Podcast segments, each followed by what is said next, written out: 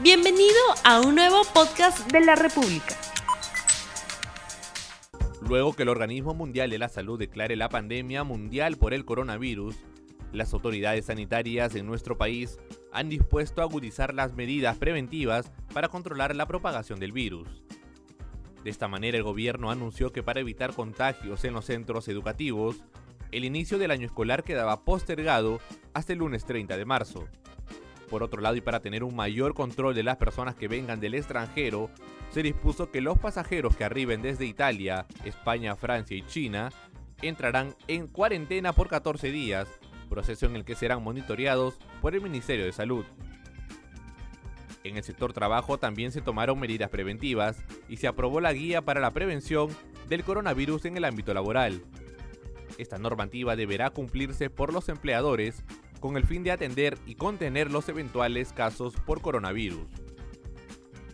Dicha norma precisa que si un trabajador presenta un resfrío y señala que ha estado en contacto con personas que fueron diagnosticadas como casos sospechosos o que en los últimos 14 días hayan visitado áreas de riesgo de transmisión de este virus, de inmediato deberán acudir al centro público o privado más cercano o llamar a la línea gratuita 113 del Ministerio de Salud.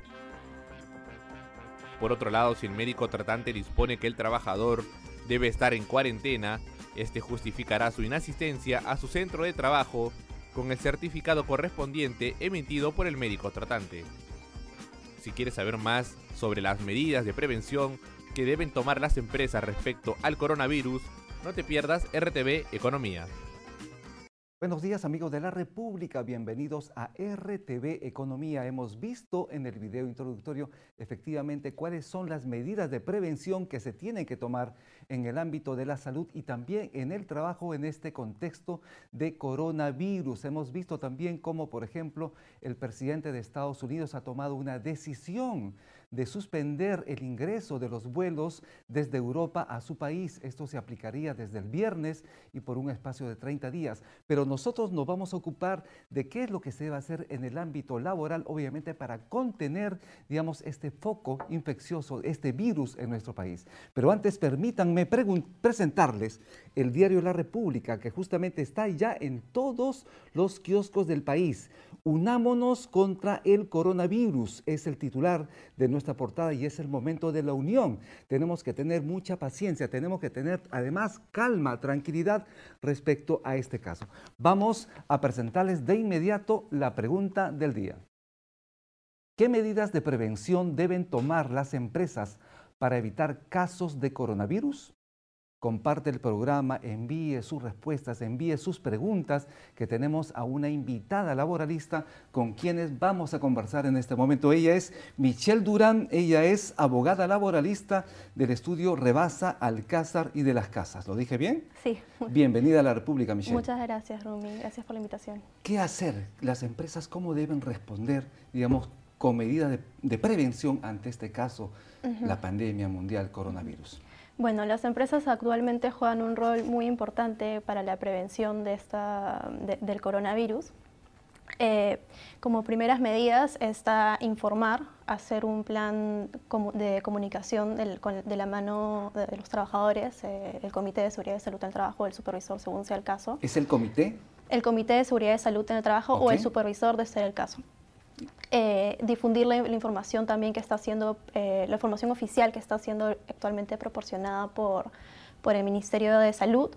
Eh, también como medidas de prevención en disponer de materiales para la limpieza, eh, como los gels eh, de mano o los jabones para que los trabajadores puedan lavarse las manos de manera constante. Y es que hay un riesgo, porque cuando se tratan de empresas con trabajadores de 20 a más, obviamente la aglomeración de personal es evidente y es mucho más riesgoso. Allí se tiene que atacar, Exactamente. Es, un foco eh, que puede influenciar en la propagación del virus de una manera mucho más rápida fundamentalmente eso. Y en ese sentido, eh, se ha anunciado ayer la aplicación de una guía de prevención del coronavirus en el ámbito laboral. ¿Qué debería tener esta, esta guía? Eh, bueno, recoge los, puntos que ya te había comentado inicialmente y adicional eh, señala qué, medidas deben adoptarse ante casos sospechosos de, trabajadores que presenten eh, síntomas de, de, resfrío. Por ejemplo, si es que el, eh, trabajador está tosiendo o, presenta fiebre, este, lo primero que se tiene que hacer es enviarlo a su casa para que pueda tomar un, periodo de cuarentena este, a fin de determinar si finalmente es el, es el coronavirus y también derivarlo a una atención al Ministerio de Salud para que pueda descartarse si es que en efecto tiene, tiene el coronavirus. Pero es importante, si este trabajador no ha llegado todavía a su centro de trabajo y está en su casa, lo importante es que este trabajador no debe ir a su centro de labores. ¿Esto debe ser así? Es correcto. O sea, si es que la persona comienza a manifestar estos síntomas, debería avisar al, al empleador para que eh, evite eh, poder este, asistir a, trabajar y con eso también eh, poder propagar el, virus entre los demás compañeros de trabajo. Y obviamente se tiene que esperar estos 14 días necesarios para saber si el virus se incuba o no en su cuerpo. Es el mínimo, es el tiempo mínimo que ha sido este, declarado por la OMS y por Pero en el caso, por ejemplo, que el, trabajador evidencie estos signos de la enfermedad en el centro de labores, obviamente estaría generando un foco infeccioso complicadísimo para la empresa, para sus compañeros. Exacto, sí. Eh, y sobre todo las personas que también vienen de, países que, que, actualmente registran altas eh, eh, cantidades de, de, casos confirmados de, coronavirus, como por ejemplo el caso de Italia, Francia, España, China y otros países que también están eh, actualmente en una lista aprobada por el Ministerio de Salud. En el caso, por ejemplo, de muchas empresas que tienen a sus agentes vendedores, agentes viajeros o ejecutivos que tienen que viajar por negocios a realizar transacciones, ¿cómo se debe operativizar allí? La guía establece que, tienen que el empleador tiene que evaluar qué tan necesarias y relevantes van a, serían estos viajes y evitar en la medida de lo posible que estos se concreten si es posible empleando este, otros mecanismos, de, otras tecnologías que, sean, que se realicen eh, las reuniones, por ejemplo, a través de videoconferencias. Ok. Bueno, tenemos eh, una información, la ministra de Trabajo, Silvia Cáceres, ha señalado que en acuerdo con el empleador se puede adelantar las vacaciones. Vamos a ver qué nos dice la Y es una persona que ha llegado de otro país de los que están comprometidos con el coronavirus y es un trabajador puede empezar a entablar un acuerdo con el empleador para, por ejemplo, hacer uso de las vacaciones que pudieran estar pendientes de, uso, de goce. ¿Y si no tiene vacaciones? En el supuesto que no tenga vacaciones, la siguiente medida podría ser adelantar las vacaciones. Se puede, es decir, ahora se va a permitir adelantar vacaciones a esos trabajadores. Tenemos un marco normativo que lo hace posible y lo que estamos reforzando es una suerte de gradación o de prelación. ¿Con qué pueden empezar empleadores y trabajadores a relacionarse frente a este fenómeno. Entonces, el uso de vacaciones, si no tuvieran vacaciones, podrían pactar el adelanto de las vacaciones con cargo, eventualmente, a que en un tercer momento pueda pedir el trabajador una licencia que pueda ser compensada a futuro con trabajos como cuando ocurre, por ejemplo, con los feriados, ¿no? Cuando el gobierno declara feriados o días no laborables con cargo a compensación, eso es lo que opera. Luego se recuperan las horas dejadas de laborar en, a lo largo de, las semanas siguientes. Pero sí o sí, esto para que solamente quede claro, esos trabajadores o personas que vienen del extranjero, de estos países complicados, se van de todas maneras a su casa mientras dure estos 14 días y no pueden ser despedidos, no puede, eh, de todas maneras es, es, se les va a compensar por esos días. Así es. Mire, eh, Omar, lo importante es que las medidas que estamos adoptando como gobierno surtan el efecto de la contención. Si se contiene la propagación del virus, estos casos de los que estamos hablando van a ser cada vez menos y por lo tanto el riesgo de faltar al trabajo, de apelar a estas medidas, también se minimiza. Por eso yo quiero volver sobre un punto que consideramos como gobierno y como ciudadana fundamental. Tenemos que adoptar responsablemente acciones preventivas. Hemos escuchado a la ministra Silvia Cáceres, ministra de Trabajo, hablar justamente cómo va a operativizarse, digamos, el caso del adelanto de vacaciones o tomar las vacaciones en casos de cuarentena, en situación de aislamiento de los trabajadores. Comparta usted el video, comparta usted este programa envíe sus preguntas para conversar aquí con la laboralista Michelle Durán. Ella es representante abogada del estudio Rebasa Alcázar y de las Casas. La ministra ha sido clara. Los trabajadores van a utilizar sus vacaciones en compensación por esos días que van a faltar al trabajo. ¿Qué hacen? Eh, sí, como ella ha señalado, eh, puede realizarse como una prelación de, alternativas que se pueden adoptar, eh, siendo una de ellas las vacaciones, si es que están pendientes, y si no tienen vacaciones pendientes también se pueden adelantar. Eh, esto requiere un acuerdo eh, con el empleador para que puedan tomarse las mismas. Eh, y si no, también aplicaría una, licencia con goces compensable, aplicando la misma a, la analogía que, se, que utilizamos para el caso de los cuando el gobierno decreta días no laborables de naturaleza compensable, que la compensación se realiza con acuerdo con el empleador y a falta de acuerdo eh, por decisión del empleador. Pero cuando un trabajador viaja, cuando un trabajador sale de vacaciones, justamente va para recuperar, para descansar, para airearse del trabajo. En este caso, la aplicación de lo dicho por la ministra, ¿no sería vulnerar, digamos, los beneficios, los derechos de los trabajadores? Bueno, siendo que se trata de una medida excepcional dada la coyuntura actual, eh, es, un, es una modalidad que debería ser considerada para poder aplicarse de no, de, no, de no utilizar las vacaciones por no querer perder las mismas, eh, se aplicaría la licencia eh, con goce compensable. Ya es importante. Y obviamente tiene que haber una certificación, digamos, del organismo competente respecto a todo, porque eso tiene que entenderse bien, porque las empresas tienen que tener en consideración que se trata de una emergencia. Por tratar la emergencia, obviamente, no creo yo que se deben vulnerar los derechos de los trabajadores. Deberíamos apuntar por ese lado.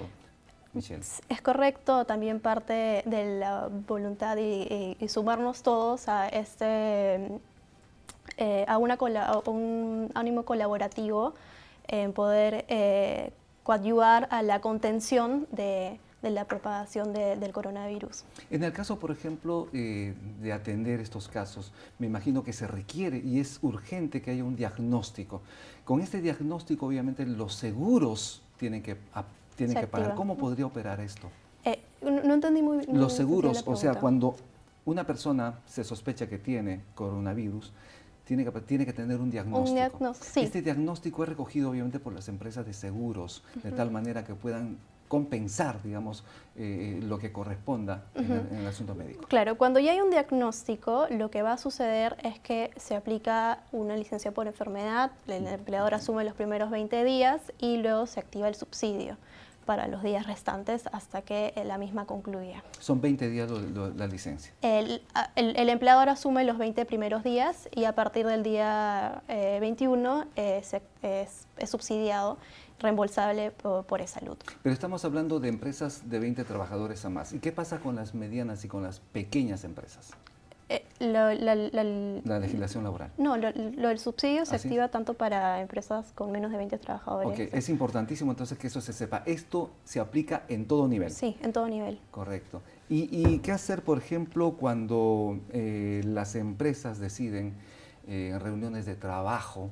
¿Qué hacer? Porque hay reuniones de trabajo que no solo es en, el centro de labores, obviamente se realizan afuera. ¿Qué hacer?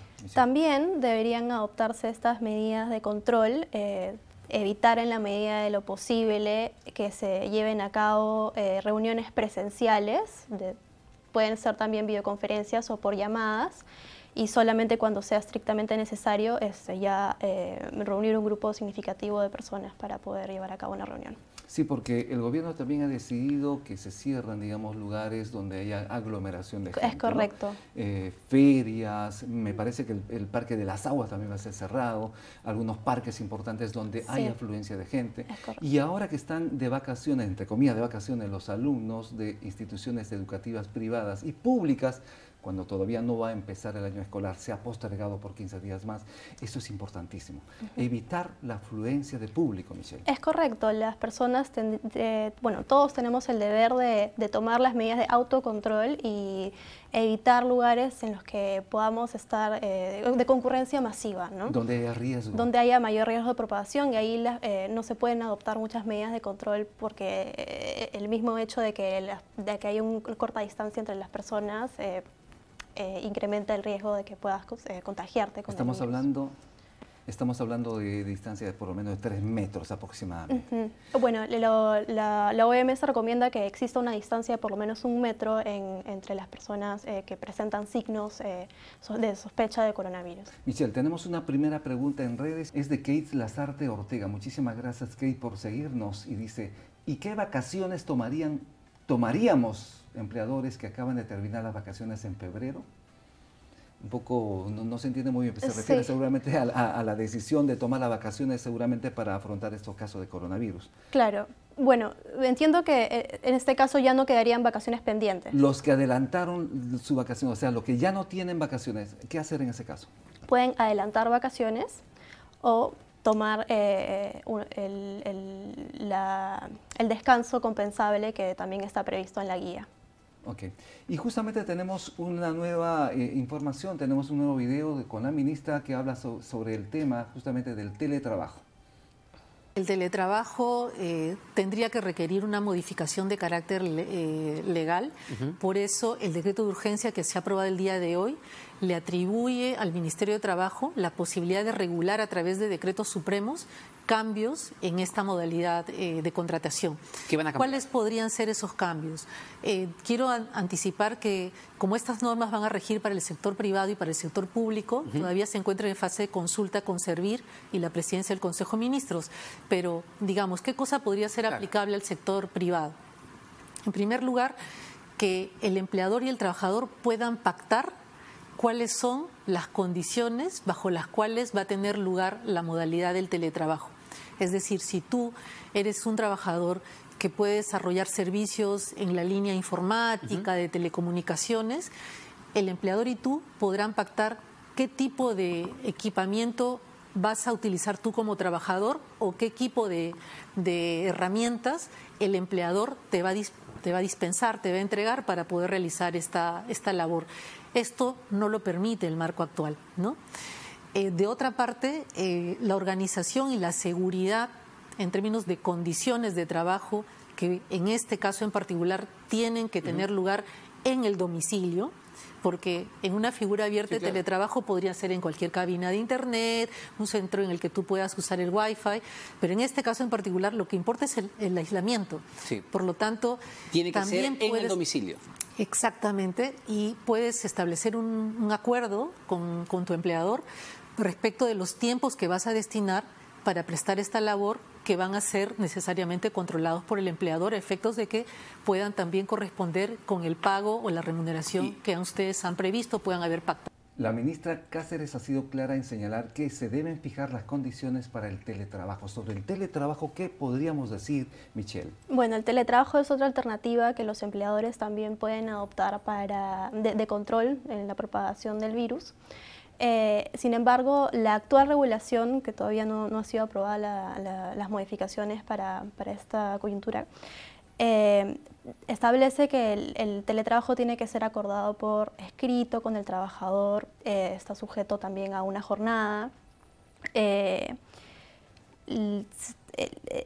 Tiene, el empleado tendría que capacitar al, trabajador en, los, medios que va a utilizar para realizar esta labor porque es remota eh, y también se tiene que definir si, va a ser el empleador quien proporciona los medios de trabajo, es decir, eh, la laptop, la conexión a internet, eh, los servicios, este, los sistemas informáticos, o si va a ser el trabajador quien va a asumir los mismos. Y en este último caso se tendría que definir una compensación. Es importantísimo esto. Por eso se, trata de fijar las condiciones del teletrabajo que tiene que ser de común acuerdo. Correcto. Por ejemplo, yo me voy a trabajar a mi casa, hago mis notas periodísticas, envío mi información por internet, pero ese costo del wifi, ese costo del servicio de internet, ¿lo debería asumir la empresa? Eh, si es que tú lo estás proporcionando, sí, lo debería asumir la empresa.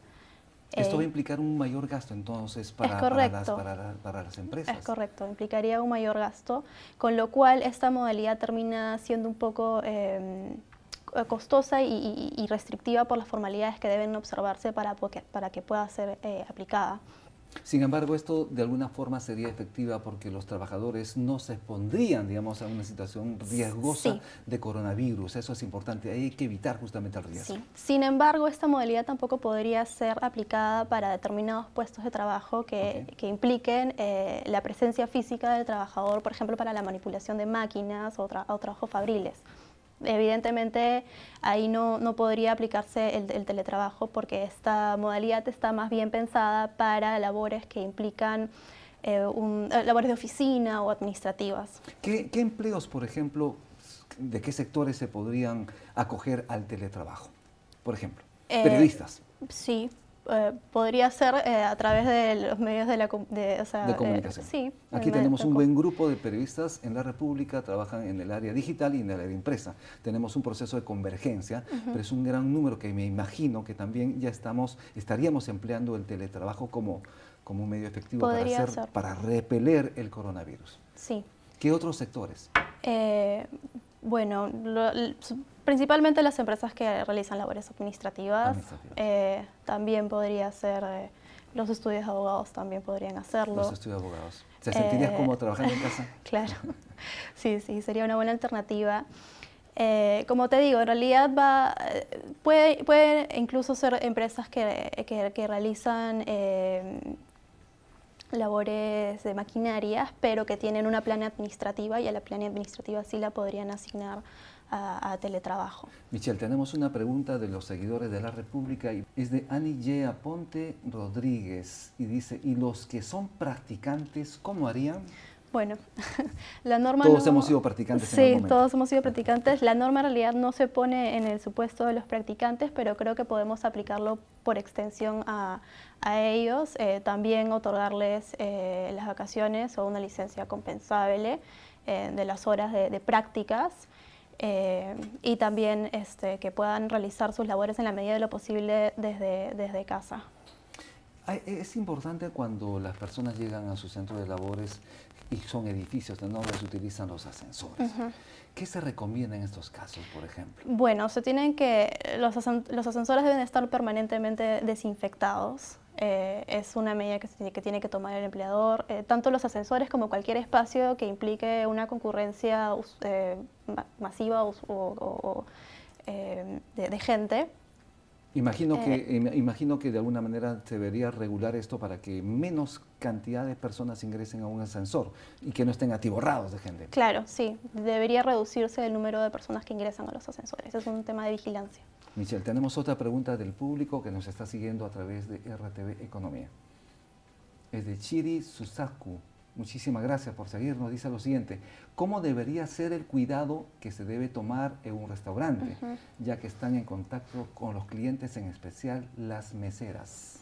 Sí, aquí también es súper relevante eh, el, tema de la higiene, evitar el contacto con las personas. Eh, y, desinfectar las mesas, lavarse constantemente las manos, eh, también al, momento de, toser o estornudar, cubrirse con un pañuelo o con el antebrazo. En realidad son medidas de control que están siendo eh, dictadas por el Ministerio de Salud y que tienen que ser aplicadas en todo ámbito.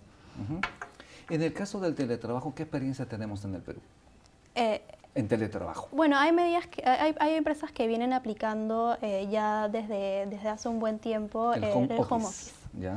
Eh, que, por ejemplo, te, te, asignan un día a la semana o dos días al mes en los cuales tú no, no, no vas a asistir al centro de trabajo. Y es una práctica que esto se está utilizando en países europeos, incluso en Estados Unidos y algunos países latinoamericanos, Chile, Argentina.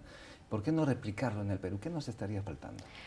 Bueno, como te adelanté, las condiciones, la actual regulación bajo la cual está el, teletrabajo en el Perú es un poco restrictiva, con lo cual, y, por el tema de los costos que te comenté, eh, hace un poco difícil su aplicación eh, de manera mm, eh, más significativa. Michelle, estamos cerrando el programa, tú recapitulamos el asunto. ¿Qué hacer en estos momentos complicados por coronavirus en las empresas? Bueno, primero guardar la calma.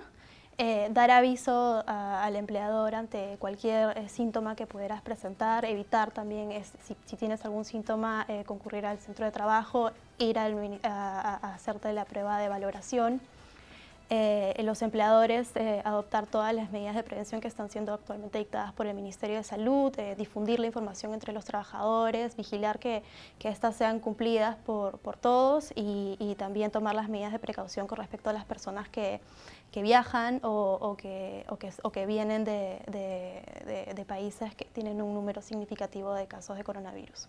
Muchísimas gracias. Estuvimos con Michelle Durán. Ella es abogada laboralista del estudio Rebasa Alcázar y de las Casas. Esto es RTV Economía y nosotros ma mañana nos vemos con un tema importantísimo también. Muchísimas gracias. Hasta mañana. No olvides suscribirte para que sigas escuchando más episodios de este podcast.